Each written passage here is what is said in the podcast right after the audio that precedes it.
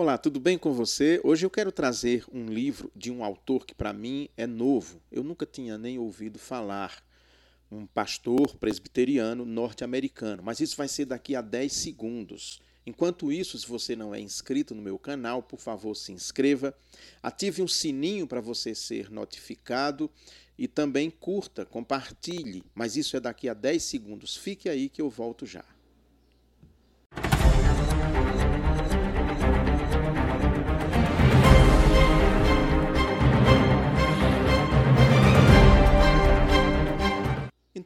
Quero falar com vocês sobre esse livro Manso e Humilde do pastor Danny Ortland, um pastor presbiteriano norte-americano. Ele é pastor em Illinois, numa igreja presbiteriana. O coração de Cristo para quem peca e para quem sofre. Eu não tinha muita informação sobre ele, nem muito menos sobre o livro quando eu adquiri esse livro aqui. Ele tem um outro também, pela Thomas Nelson, comentando os 150 Salmos, um livro muito na linha devocional. Esse também eu diria que cabe nessa categoria. Mas eu fui em busca desse livro porque eu imaginei algo parecido com Brenna Manning, com a abordagem de Brenna Manning. Se você conhece o Evangelho Maltrapilho e tantos outros livros dele, alguns eu até apresentei aqui já no meu canal, mas não foi isso que eu encontrei. É um texto totalmente diferente, diametralmente, digamos assim, oposto àquilo que você encontraria na literatura de Brennan Manning. Esse texto, embora evidencie o coração de Cristo, a mansidão de Cristo, a humildade de Cristo, ele tem muita influência puritana, por incrível que pareça. Ele cita aqui o tempo inteiro os autores puritanos, mas é interessante a abordagem porque ele vai pegar no puritanismo inglês e também norte-americano, não aquele viés da ira de Deus que é tão enfatizado pela linha puritana, né? Deus como um justo juiz que está sempre irado com os pecadores, irado com o mal, pronto para sair destruindo tudo, aquilo que se opõe, etc, etc. Mas ele pega um outro viés do puritanismo, que é essa questão da piedade, e mais do que isso, esse mergulho que puritanos realmente é, piedosos fizeram no coração de Cristo, no ser de Cristo, no ser de Deus. Então, neste sentido, o livro é muito bom porque traz um lado do puritanismo que hoje nesse neopuritanismo que se fica falando aqui no Brasil, essa questão da piedade, dessa humildade, dessa mansidão, a gente não vê muito, só vê o Deus irado nesse neopuritanismo à brasileira, que é muito mais uma caricatura né, do, do puritanismo mesmo. Quando a gente vai estudar sobre o puritanismo, a gente percebe que era um movimento de crentes realmente piedosos, de pessoas muito piedosas. E aqui são 23 capítulos no livro que ele aborda é, o cristianismo, aborda principalmente a pessoa do Senhor Jesus Cristo a partir da sua humildade. E mais do que isso, ele lembra que a Bíblia, quando diz que Deus é rico em alguma coisa, a Bíblia diz que ele é rico em misericórdia, não é rico em ira, não é rico em justiça, ele é rico em misericórdia. Ele nos lembra também que, embora a Bíblia diga que, que a ira de Deus, digamos assim, vai até a terceira geração, mas a sua misericórdia é infinita, ela é sem fim. Ele também diz algo muito importante nesse livro, é que para que Deus fique irado, ele precisa ser provocado. Para Deus ficar irado, é preciso que ele seja provocado, que o pecador o provoque, seja individualmente, seja uma nação inteira. Com relação à sua misericórdia, à sua recede, ao seu amor, ele não precisa ser provocado, o seu amor é distribuído constantemente a todo instante, sem que haja nenhuma provocação. Ninguém precisa provocar Deus para receber dele o seu amor. Isso eu achei algo, para mim, foi muito importante ele trabalhar e aprofundar, né? Ele diz assim que esse livro trata do coração de Cristo na introdução, quem é ele, quem ele é de verdade. E aí lembra que a Bíblia fala muito pouco sobre o coração de Cristo propriamente. Ele diz assim: "Sou manso e humilde de coração", Mateus 11, 29, e aí ele diz: que nos quatro evangelhos recebidos por nós, Mateus, Marcos, Lucas e João, 89 capítulos do texto bíblico, só há um lugar em que Jesus fala sobre o seu coração. Então é algo que se fala muito pouco, é o coração de Cristo.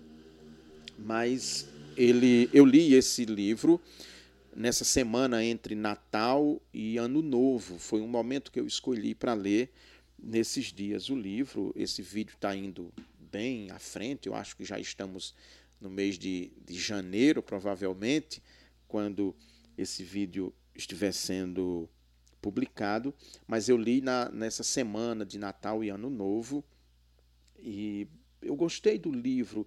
É claro que eu, como eu fui esperando alguma coisa parecida com Brenda Manning, eu fiquei assim meio frustrado porque eu esperava mais emoção, digamos assim, né? A gente busca um pouco mais de, de emoção, de um texto mais é, humano, digamos assim, nesse aspecto, né? Mas isso não tira o mérito do livro, muito pelo contrário, né? Isso torna o livro até é, muito bom, singular. Para quem gosta de literatura espiritual, esse é um livro que eu recomendo. Não está caro, tem ele também ele, aliás, ele está aí nas livrarias virtuais todas, né? Você pode comprar pela internet. E deixa eu ler aqui algumas coisas que ele fala que são bem interessantes, né? Ele diz: "O ministério terreno de Jesus, ele, o seu coração em ação". Capítulo: "O ministério terreno de Jesus Cristo consiste em devolver a pecadores indignos a sua humanidade".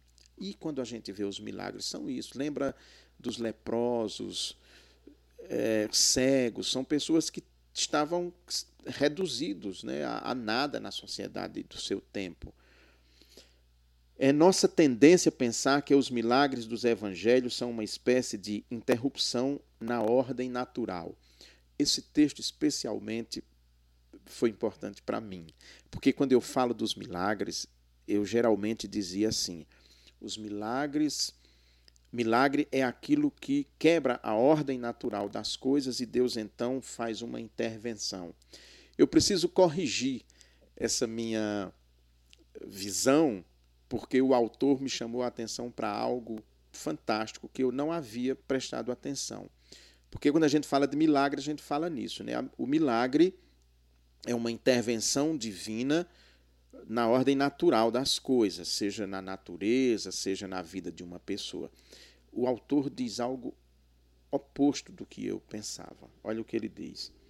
Contudo, o teólogo alemão Jürgen Moltmann, que eu já apresentei aqui, aponta que os milagres não são uma interrupção da ordem natural, mas a restauração da ordem natural. Ou seja, o milagre não é uma interrupção da ordem natural, mas é a restauração da ordem natural. Por quê? Porque nós não vivemos numa ordem natural. Na verdade, nós vivemos numa ordem corrompida pelo pecado que aí corrompeu todas as instâncias, né? Saúde, economia, é, tudo que você possa imaginar, cultura. Estamos tão acostumados com o mundo caído, mundo caído que enfermidade, doença, sofrimento e morte parecem naturais, ele diz. A gente vive num mundo tão caído, ele usa Moltmann para fundamentar a sua tese. A gente vive num mundo tão caído, tão difícil, que para a gente o natural é que seja isso. Mas ele diz, mas não é. Não é. Na verdade, eles é que são a interrupção. As catástrofes, as doenças, os problemas que a gente tem na vida, na verdade, são uma interrupção na ordem natural das coisas. O natural é que tudo fosse bom, que tudo fosse como diz uma canção popular, divino e maravilhoso. E não dessa forma, né? Quando Jesus expulsa demônios e cura os doentes, ele está limpando a criação dos poderes destrutivos e está curando e restaurando criaturas que estão feridas e doentes. O senhorio de Deus testemunhado pelas curas, restaura a criação à saúde. As curas de Jesus não são milagres sobrenaturais no mundo natural. Olha só, fantástico. As curas de Jesus não são milagres sobrenaturais no mundo natural. Na verdade, ela aqui está citando Moltmann, viu? São a única coisa verdadeiramente natural no mundo que é artificial, demoníaco e ferido. Ele, de fato, aqui. É, e aí ele trabalha muito a partir dessa perspectiva, né? Ele trabalha muito nessa perspectiva. Então, é um livro muito bom. É um livro que traz, para quem tem pouca informação a respeito de autores puritanos, traz esse viés do puritanismo como uma experiência de piedade, uma experiência de entrega, uma experiência de uma relação íntima com Deus, mas com um Deus que é amor. Ele lembra também, né, que o texto diz que Deus ficou irado. Deus ficou irado, não diz que Deus é irado.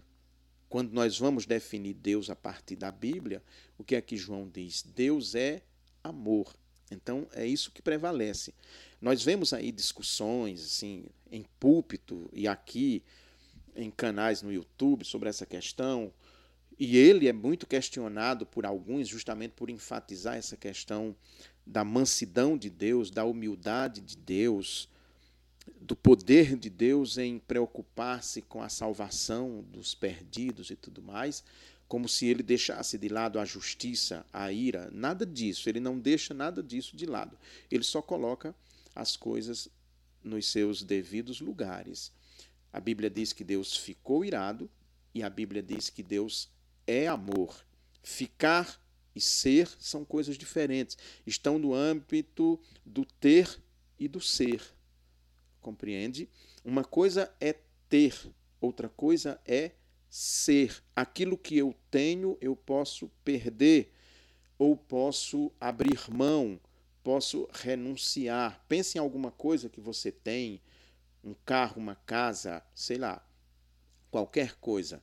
Você tem, você renuncia você ah chega um, uma pessoa você um livro imagina um livro eu por exemplo eu tenho esse livro mas pode chegar um amigo meu aqui e eu dizer pegue esse livro é seu então eu renunciei eu não tenho mais esse livro.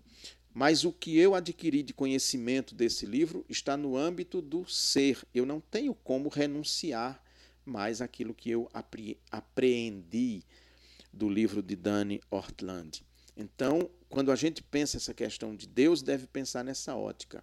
Deus fica irado. Deus é amor. Deus não fica com amor. Deus é amor. São coisas diferentes. E a ira de Deus, ele também trabalha aqui, se dá dentro de um contexto que Deus fica irado de ver as suas criaturas que ele tanto ama perdidas, perdidas em conflitos, perdidas em injustiças e, e tudo mais. Eu quero recomendar então esse livro Manso e Humilde de Dani Ortland aqui brevemente é, foi um livro que, que realmente é, eu gostei. Ele lembra que Jesus Cristo, que o Espírito Santo, que Deus, a gente não deve pensar como uma ideia, apenas uma ideia vaga, não.